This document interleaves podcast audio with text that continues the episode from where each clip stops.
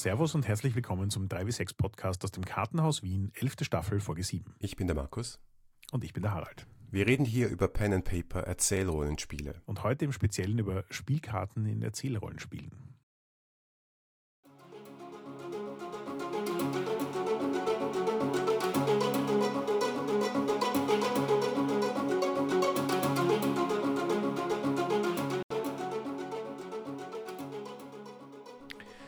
Ja, das wird heute mal wieder eine interessante Folge, insofern, als dass wir ja schon seit vielen, vielen Jahren über viele, viele Mechaniken in vielen, vielen Spielen geredet haben.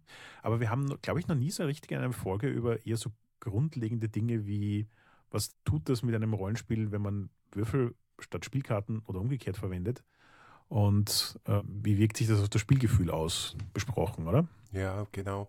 Und wir haben das zum Anlass genommen, dass wir in den folgenden Folgen über das Little Box Game Village Song von den Story Brewers sprechen, dass wir mal über dieses Team Thema sprechen, weil es ist ja nicht das einzige Spiel, das versucht und das erfolgreich ein ganzes Erzählrollenspiel oder Erzählspiel in ein Kartendeck hineinzupacken.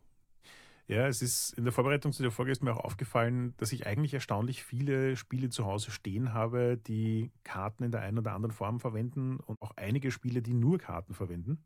Ähm, und das hat schon noch irgendwie so ein bisschen die Frage aufgeworfen, ist das bei Erzählerrollenspielen häufiger als bei hm, anderen Rollenspielen oder liegt das nur daran, weil mein Regal nur aus solchen Spielen besteht? Also ja, Redebedarf. Ich habe gerade bin gerade im vierten Band von Designers and Dragons und da steht auch, ich glaube, das erste Kartendeck für Dungeons and Dragons mit so Zufallsereignissen ist noch in den 70er Jahren erschienen. Also es ist nicht eine vollkommen neue Idee, dass man zumindest diese, dieses Material nutzt.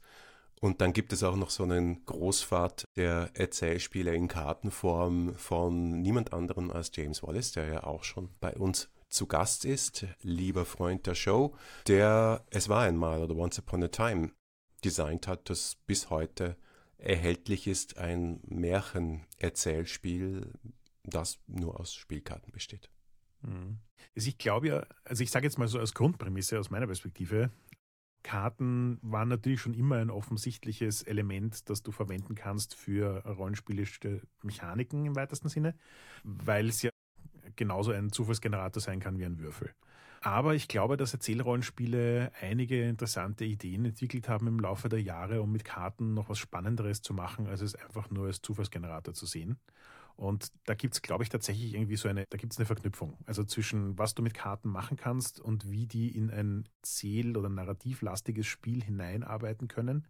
Und das ist, glaube ich, schon ein relativ ähm, uniker Punkt an Erzählrollenspielen. Ja, und wir haben ja hier schon einige besprochen. Das ist jetzt auch eine interessante Möglichkeit, um nochmal über unseren Backkatalog durchzugehen mit dem Aspekt. Zum Beispiel ist noch gar nicht so lange her, dass wir über Zombie World gesprochen haben. Das GBTA Zombie-Spiel, das auch in einer Schachtel daherkommt und ausschließlich aus Karten besteht. Also es gibt noch so größere laminierte Karten für deine Hintergründe und Charakterbögen und so weiter, aber du hast zum Beispiel dort keine Würfel, sondern, wie du es gerade erwähnt hast, als Zufallselement und Zufallsgenerator Karten, die du ziehst. Das fand ich übrigens bei Zombie World extrem spannend, nämlich dass der Teil, wo sie, ich meine, es macht in dem Spiel total Sinn, nicht noch zusätzlich Würfel dazu zu packen und auch die Würfel durch ein Kartendeck zu ersetzen. Also ich verstehe total, warum Karten als Ersatz für Würfel in Zombie World drin sind, aber es war der Teil, der für mich am wenigsten Sinn gemacht hat und am wenigsten spannend war, weil sozusagen einfach nur, statt dass ich Würfel, ziehe ich eine Karte, dann schaue ich, was das Ergebnis ist, hat für mich nicht viel getan. Da waren die interessanteren Teile schon eher dieses, ich kann einen zufälligen Charakter generieren, indem ich einfach drei Karten ziehe, mir ein paar Gedanken mache und in wirklich kurzer Zeit bei einem Charakter lande.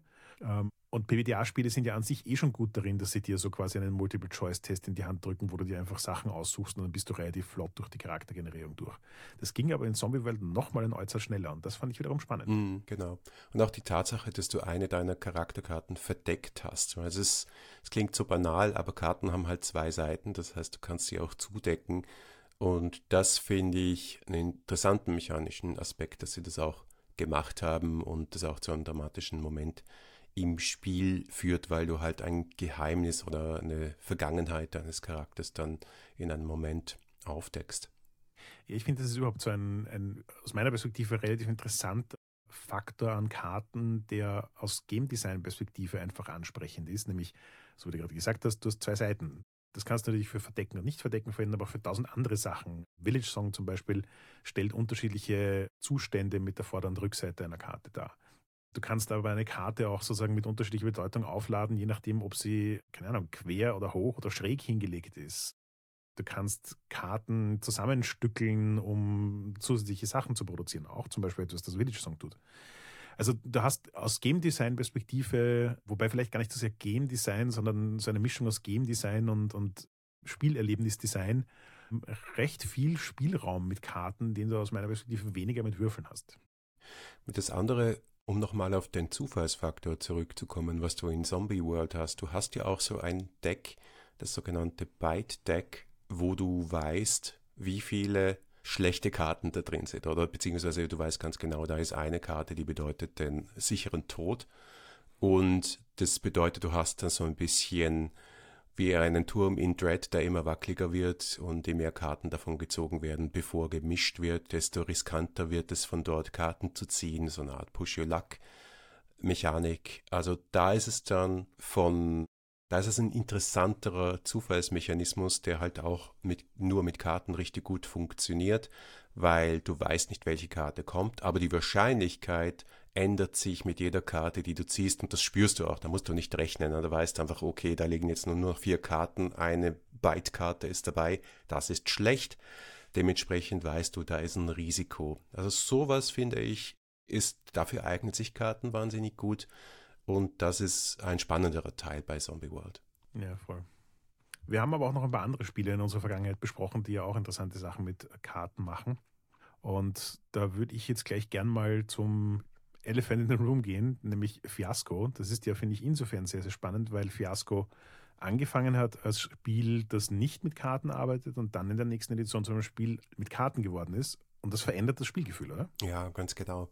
Das ist wirklich ein super interessantes Beispiel, weil es sehr offensichtlich ist, was da passiert. Ja. Zum einen eliminierst du mal die ganzen Zahlen und Tabellen und Würfel, was das Setup, das heißt ja auch so in die erste Phase des Spiels, wo du die narrativen Elemente wie Gegenstände, Orte, Beziehungen, Antriebe der Charaktere aus deinem Playset oder aus der Kulisse im Deutschen herausziehst und statt dass du Würfelwert mit Tabellen vergleichst, diese Tabellen herumreichst, teilst du einfach dieses Playset als Karten aus und du hast dann faktisch diese Elemente, die dir, dir zur Verfügung stehen, in der Hand. Das macht es halt schneller zum ersten Mal. Du hast auch weniger Elemente zur Auswahl, aber vor allem ist es kein Hin und Her und Vergleichen. Und wenn ich hier drei nehme, dann habe ich nachher nur mehr einen Vierer zur Verfügung. Was bedeutet dieser Vierer auf der Tabelle?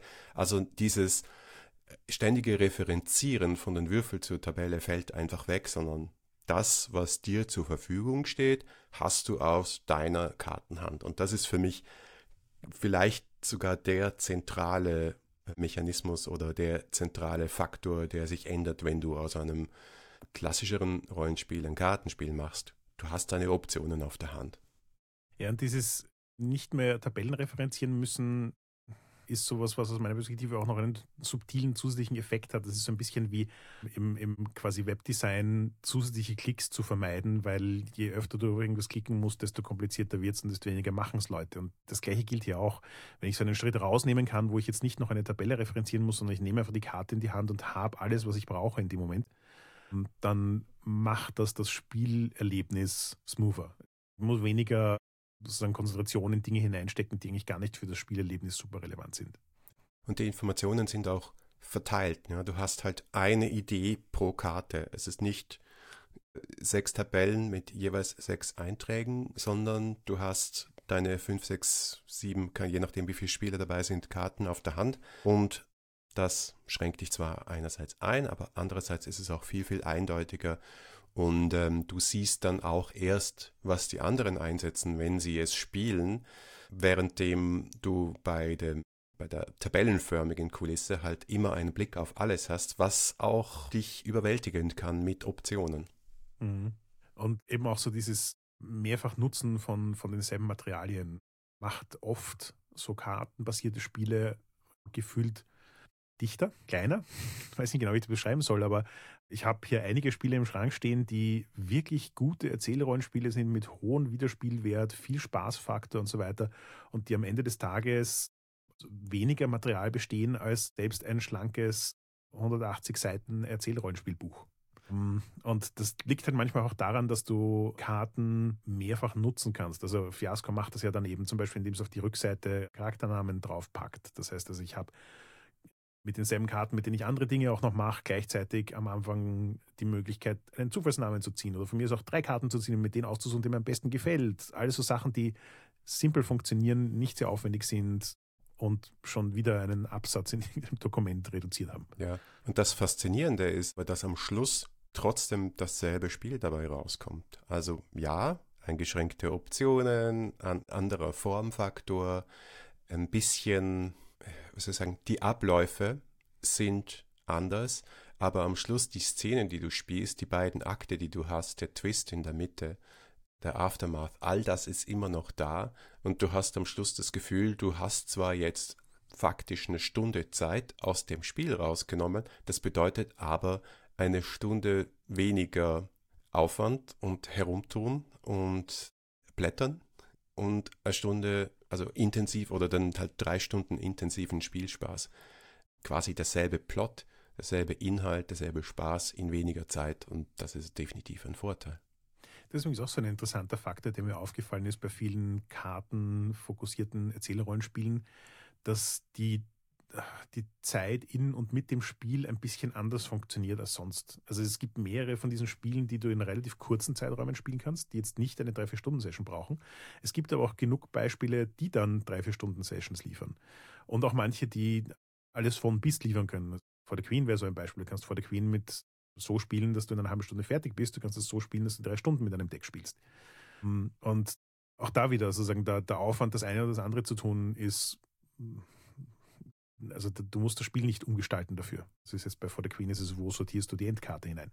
Und das ist schon, das finde ich schon spannend, dass der Zeitfaktor durch so etwas wie die Formatwahlkarte gefühlt auch irgendwie beeinflusst wird. Also ich meine, ziemlich sicher ist das so ein wechselseitiges Ding, wenn du beschließt, ein Spiel zu designen, das viel mit Karten arbeitet, dann hat das halt Auswirkungen auf den Zeitfaktor. Aber äh, ja, also fand, fand ich für mich interessant zu sehen, dass Zeit in so kartenbasierten Spielen ein bisschen anders tickt, als es das meistens in Buchformat ja. Erzählerrollenspielen passiert. Das ist, glaube ich, noch stärker der Fall bei Spielen, wo du tatsächlich, äh, wo du tatsächlich Handkarten hast oder eine Kartenhand, mhm. wenn das, wenn das Deutsch ist. Also wenn du zum Beispiel Fiasco anschaust, sorry, also bei For the Queen ist es ja nicht so, weil du, wenn du dran bist, eine Karte ziehst, die Frage vorliest, diese Frage beantwortest und das ist dein Zug. Aber wenn du zum Beispiel Dialekt anschaust, dann ziehst du immer wieder neue Karten und hast immer Karten auf der Hand. Und in diesem Spiel gibt es sowas wie Downtime, da gibt es also Züge von anderen Mitspielenden, wo du vielleicht nicht in der Szene mitspielst, natürlich aufmerksam bist und zuhörst, aber du kannst diese Zeit auch nutzen, um zu überlegen, was habe ich denn hier auf der Hand? Bei Dialect ist es ja so, dass du Begriffe oder Konzepte auf der Hand hast, wie Freundschaft oder Tod oder Liebe oder so etwas, für die du neue Begriffe formst, für die, für die neue Sprache machst. Und du kannst natürlich die Zeit dann nutzen, deine Kartenhand anzuschauen und zu überlegen, was passt denn jetzt als nächstes, welche Idee habe ich. Und damit ist dein Zug dann wieder schneller, weil du nicht spontan überlegen musst. Das gibt es jetzt nicht nur mit Karten. Also wenn du zum Beispiel die Masken bei The Between anschaust, Mask of the Past, hast du auch auf deinem Charakterbogen einfach so Szenen, Prompts, Szenenangaben und du weißt und hast in deinem Hinterkopf und kannst das auch geistig vorbereiten. An irgendeinem Punkt werde ich hier das reinwerfen können, auch mechanisch gesteuert. Aber ich finde, so eine, eine Kartenhand, eine Steuerung über das sind die Möglichkeiten, die ich, die auf der Hand liegen, sozusagen. Das macht das Ganze nochmal schneller und gibt dir halt auch die Möglichkeit zu überlegen, wenn du gerade Zeit hast. Ja, das Spannende ist, dass du ja auch gleichzeitig mit demselben Format das Gegenteil davon machen kannst. Also du kannst ja auch sozusagen dieses Zufallsding von wegen, ich ziehe jetzt eine Karte und da stehen spezifische Regeln oder wie auch immer für die momentane Situation drauf und das kommt überraschend. Das ist so, du kannst mit kartenbasierten Spielen halt auch mehr damit agieren, was die Leute über das Spiel schon wissen und was nicht. Weil sehr oft diese Spiele ja auch so aufgebaut sind, dass du halt quasi einen mehr so Brettspielartig einen Einstiegsteil hast, der dir erklärt, was du wissen musst, damit du mal zum Spielen loslegen kannst. Und dann hast du aber im Spiel zusätzliche Dinge, die dich halt erst dann konfrontieren, wenn du sie in der Hand hast. Und nicht, ich habe vorher das gesamte Regelwerk gelesen und habe deswegen eine Ahnung von allen Dingen, die auf mich zukommen können.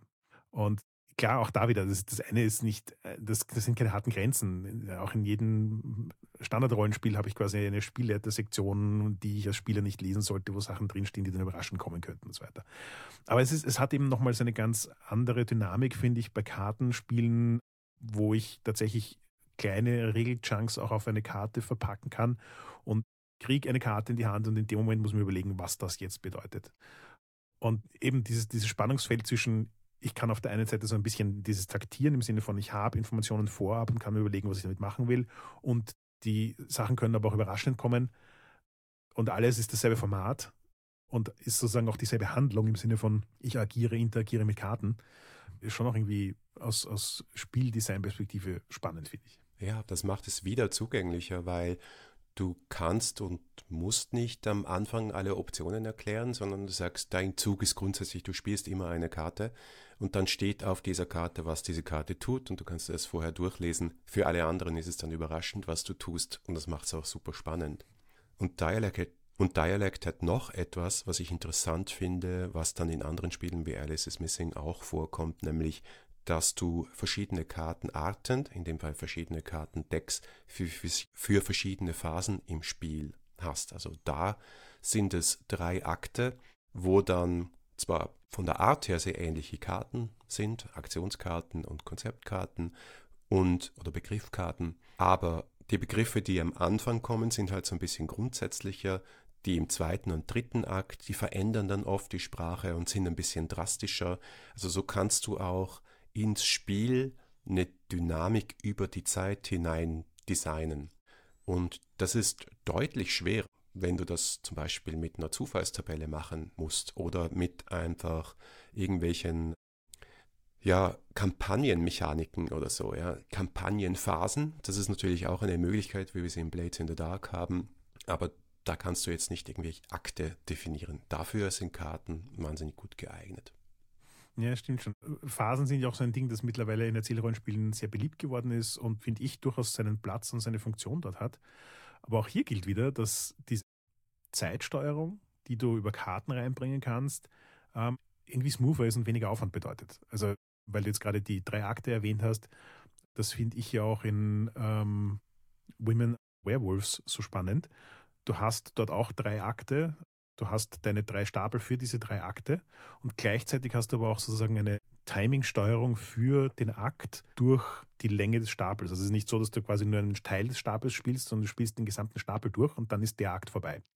Und damit hast du halt auch, sie sind jetzt nicht so dieses, du sitzt da und sagst, so, haben wir jetzt noch was zu tun oder sind wir jetzt fertig, gehen wir jetzt in die nächste Phase, sondern du weißt einfach und du siehst auch sozusagen kontinuierlich im Spiel, wie der Stapel weniger wird und du siehst, dass du sozusagen auf Ende dieser Phase zusteuerst. Und das finde ich ist auch so ein subtiler Cue, gerade bei Erzählerrollenspielen, dass du sagst, ah, okay, wenn ich jetzt noch die und die Story-Elemente unterbringen will, dann sollte ich das vermutlich bald tun, weil das endet bald. Ein bisschen muss ich mich korrigieren. Natürlich kannst du verschiedene Akte und Phasen auch einfach durch Regeln definieren.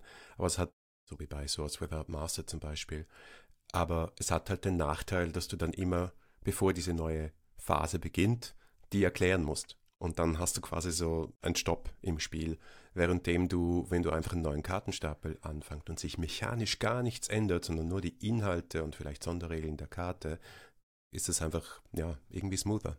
Ja, genau das. Und vor allem, du musst eben sozusagen bei diesem, beim anderen Modell musst du dran denken. Also du ja. musst im Kopf haben, was die Regel ist, unter der sich eine Phase verändert. Und das kann man übersehen und das kann dir halt bei einem Kartenstapel einfach nicht passieren. Oder ja. wesentlich schwieriger passieren. Ja, und dann gibt es noch diese Lab, Live-Action, Rollenspielartigen Sachen wie Alice is Missing oder auch Sign, was ich mir kürzlich besorgt habe von denselben MacherInnen wie, wie Dialect, wo du halt sowas wie Charaktere, aber dann eben auch Situationen, Phasen, NSCs, Ereignisse wie bei Alice is Missing ähm, einfach aufdecken kannst und auch halt dementsprechend Zufälligkeit hineinbringen kannst. Ja. Bei Alice is Missing fand ich es im Speziellen auch spannend zu sehen. Das ist ja ein Spiel, das viel damit spielt, dass du Kommunikation nicht verbal machst, sondern eben nur über Text miteinander redest. Und dementsprechend bietet sich es eigentlich auch gut an, es online zu spielen. Und die Online, also Roll20-Umsetzung, versucht ja auch ein Spieltisch-ähnliches Erlebnis abzubilden. Aber ich merke, dass es trotzdem ein Unterschied ist, ob du am Tisch sitzt und alle Karten vor dir liegen und du während des ganzen Spiels sehen kannst, was da so liegt, was so Sache ist, versus du sitzt irgendwo in einem Zimmer herum und musst immer wieder mal auf den Bildschirm starren, um dort nach bestimmten Karten zu suchen. Und das ist auch wieder so ein Aspekt von, von Kartenspielen, das ich recht faszinierend finde, dass du mehr damit herumspielen kannst, wie Information verteilt wird oder wie Information für alle sichtbar oder zugänglich ist. Da sind wir auch wieder bei diesem umgedrehte Karten und so weiter.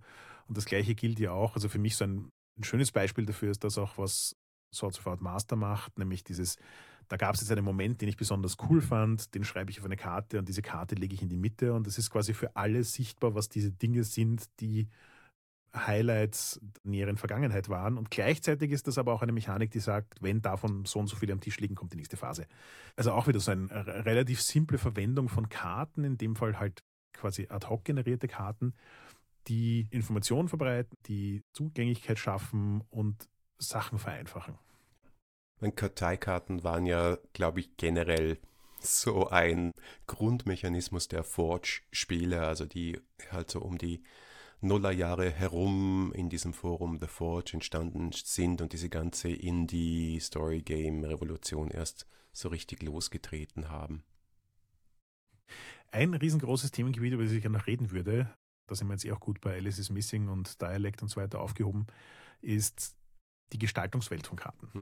Weil ich es auch total faszinierend finde, dass also ich habe so ein bisschen das Gefühl, dass wenn Leute entscheiden, ein Spiel zu machen, also vor allem bei Zählrollenspielen, das rein aus Karten besteht, dann fühlen sie sich auch sehr stark motiviert, ein äh, visuell sehr ansprechendes Spiel zu machen. Das heißt also, das, ich habe ein, zwei Spiele im Kasten stehen, die tatsächlich einfach nur simple Kartendesigns sind, wo jetzt auch nicht großartige Grafiken drauf sind oder sonst irgendwas, sondern es ist ein bisschen Farbe und Text und das war es auch schon wieder. Und die funktionieren auch.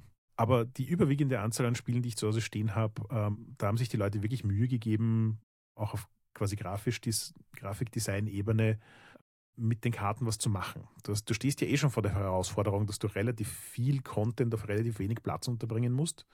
Und wenn du das schaffst, dann auch noch gleichzeitig mit einem ansprechenden Aussehen zu verbinden, dann hast du halt ein tatsächlich visuell sehr schönes und gleichzeitig auch noch haptisches Spiel. Also das ist für mich schon so diese Kategorie von, von sage ich jetzt mal, Tischrollenspielen, die ein bisschen näher heranrücken an das, was Brettspiele auch bieten oft. Ja, ja ich glaube, die Kunst, sagen wir mal so Kunst oder Illustration auf Karten, ist etwas, was natürlich durch Magic the Gathering in den 90er Jahren quasi als Standard gesetzt wurde, dass du wirklich schöne, inspirierende Kunst auf einer Karte hast und noch einen Haufen Regeltext und Mechanik und dass das auch irgendwie möglich gemacht wird ich meine, bei Magic the Gathering war es ein bisschen, um eine Welt zu gestalten, die es mechanisch da gar nicht gibt.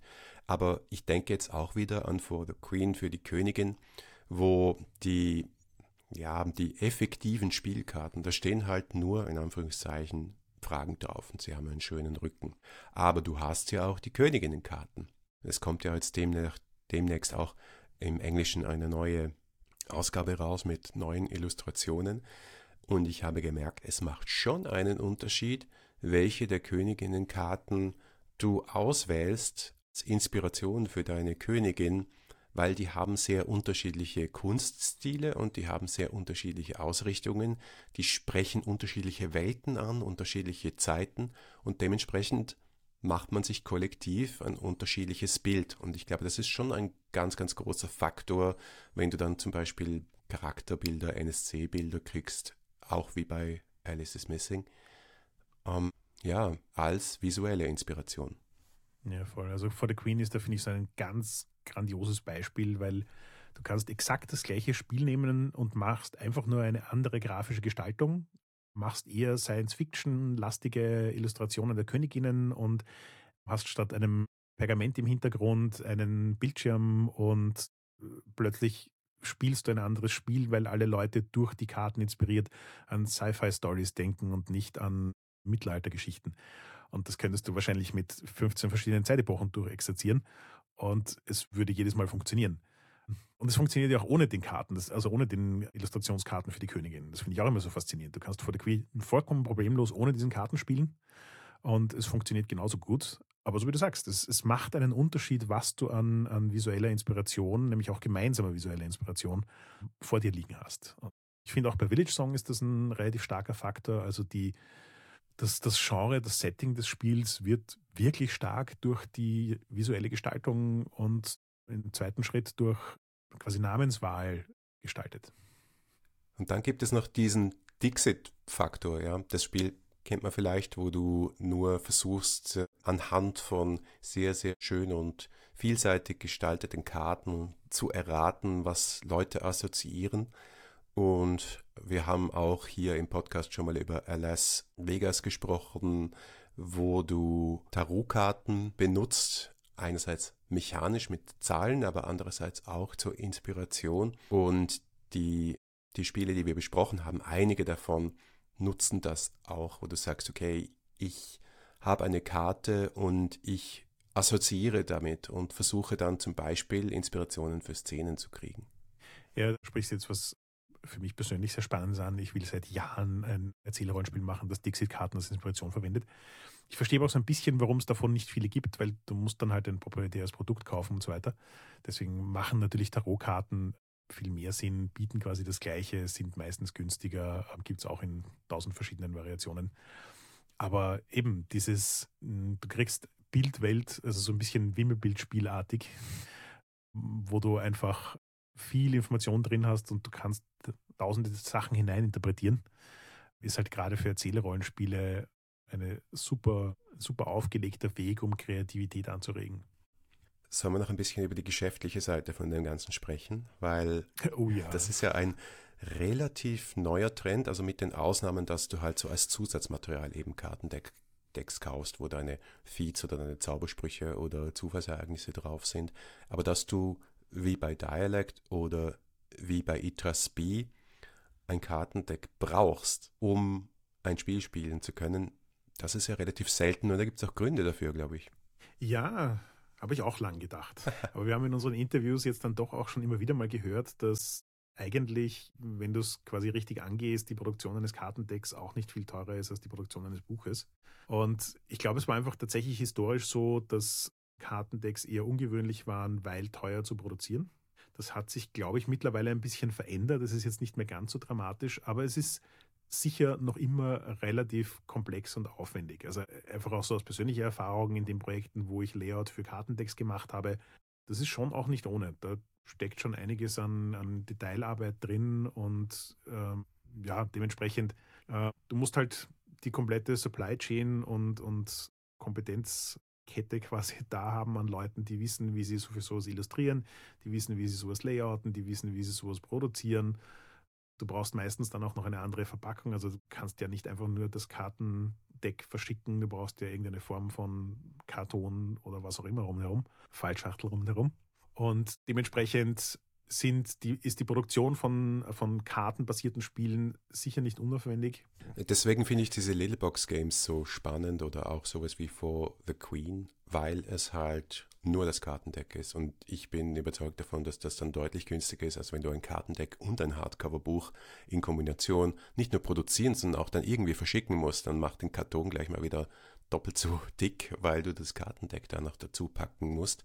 Insofern glaube ich, die Idee, alles, was du an Regeltext, Anleitungen und Spielmaterial brauchst, in ein Kartendeck reinzupacken, das ist eine sehr, sehr gute Idee wir werden dann ja jetzt eh über Village Song sprechen und schauen, wie gut das dort funktioniert hat. Aber sonst übrigens, liebe Hörerinnen und Hörer, wir haben, glaube ich, wirklich eine Folge zu allen Spielen, die wir heute schon erwähnt haben, bis auf Dungeons and Dragons, gemacht. Und da könnt ihr ja nochmal reinhören, wenn ihr jetzt neugierig geworden seid, was ist denn dieses Fiasko, was ist dieses Dialekt und so weiter. Ja, äh, ich persönlich bin ja auch mittlerweile großer Fan von den Leuten geworden, die dann sich denken, okay, wenn ich ein Kartendeck mache, dann versuche ich das Buch wegzulassen und packe alles ins Kartendeck hinein. Und das sind eben auch bei dem, was die Little Box Games tun. Weil ein weiterer Vorteil davon oder zwei weitere Vorteile davon ist erstens, es ist, es hat dann meistens mehr so diesen brettspieligeren Ansatz. Wahrscheinlich ein bisschen bedingt dadurch, dass es halt die Kartenziehmechanik im Fundament hat. Wenn du dann sozusagen die Erklärung des Spiels mit hineinpackst, dann kannst du das Ganze kompakt halten, kannst es quasi auf ein Kartendeck oder vielleicht auch zwei Kartendecks beschränken. Und damit wird es halt physisch kleiner und leichter zum Einsteigen. Sorry. Und beides finde ich sehr attraktiv, weil ich merke das einfach, wenn ich irgendwo auf Cons hinfahre, die weiter weg sind, vier Kartenpäckchen einzupacken und eine Auswahl an vier Spielen dabei zu haben, äh, ist wesentlich weniger Gepäck als vier Bücher mitschleppen. Ja, genau. Und ihr werdet es dann im Interview mit der Autorin von Village Song, das wir schon aufgenommen haben, hören, dass ihre Intention einerseits das war, ja, Gepäck klein halten, aber andererseits auch Leute ein bisschen dazu zu verführen, ein Erzählspiel zu spielen, weil du sagen kannst, lass uns dieses Kartenspiel ausprobieren. Und es sind Mechanismen, Abläufe, die man aus Kartenspielen kennt. Und dann kommen aber halt auch Szenen. Und wenn man da unbedarft herangeht und nicht sagt, okay, dein erstes Rollenspiel, dann kann das deutlich besser funktionieren, als wenn man da so viel, naja, Gatekeepy-Stuff oder einfach irgendwie so Baggage dazu packt, was manche Leute einfach im Kopf haben, wenn man sagt, ah, lass uns ein Pen-and-Paper-Rollenspiel spielen.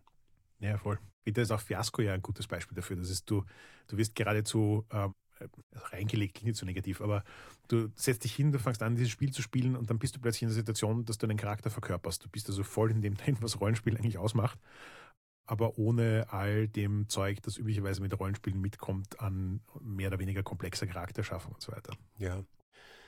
Und ich meine, im Rollenspiel ist immer mal wieder dieser Ansatz, zumindest als Werbespruch gekommen, dass du so ein Rollenspiel brauchst, das du auspackst und gleich spielen kannst. Und dieser Anspruch wurde im klassischen Bereich aus meiner Sicht nie erfüllt. Das hat man immer mal wieder versprochen und du musst nur diese drei Seiten lesen und dann kannst, könnt ihr loslegen und dann läuft das und vielleicht muss man was nachschlagen. Nee, hat für mich nie funktioniert.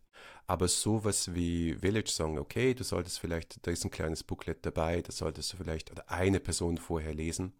Aber bei For the Queen ist es wirklich so, dass das Kartendeck dich ins Spiel hineinführt und es ist simpel genug, dass das funktioniert.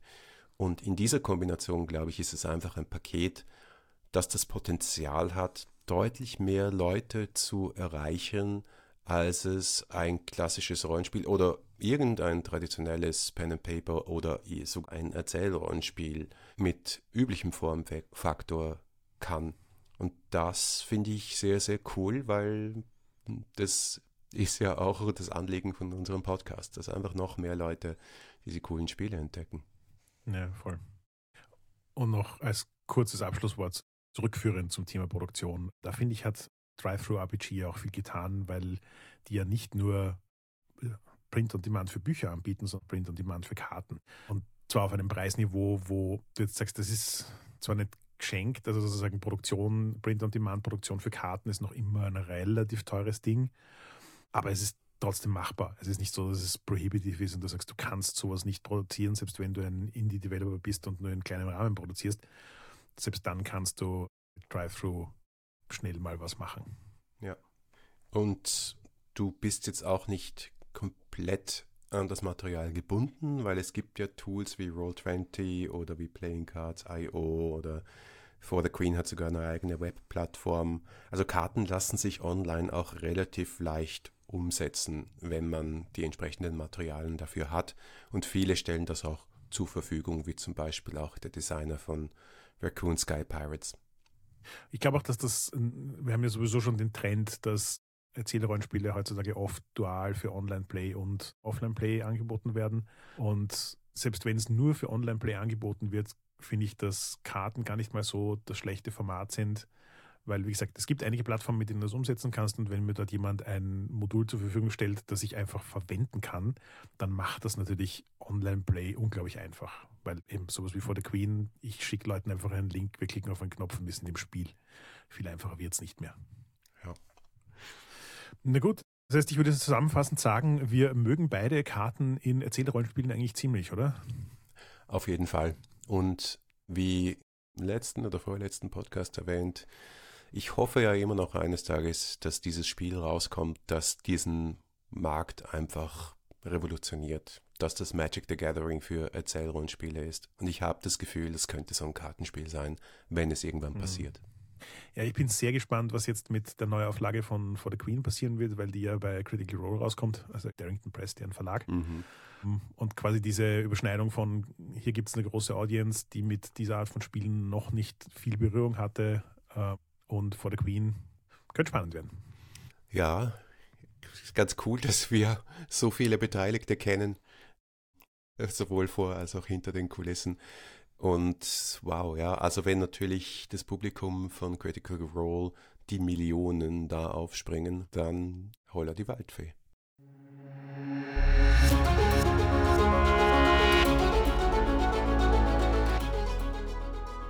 Danke fürs Zuhören. Das war die siebte Folge der elften Staffel 3W6. Schreibt uns gerne euer Feedback unter hi.3w6.fm oder auf unserem Discord-Server. Wenn euch diese Folge gefallen hat, dann gebt uns doch eine Bewertung auf Apple Podcasts oder auf Spotify. Oder ihr unterstützt uns mit einem kleinen Beitrag auf Patreon. Vielen Dank und bis zum nächsten Mal.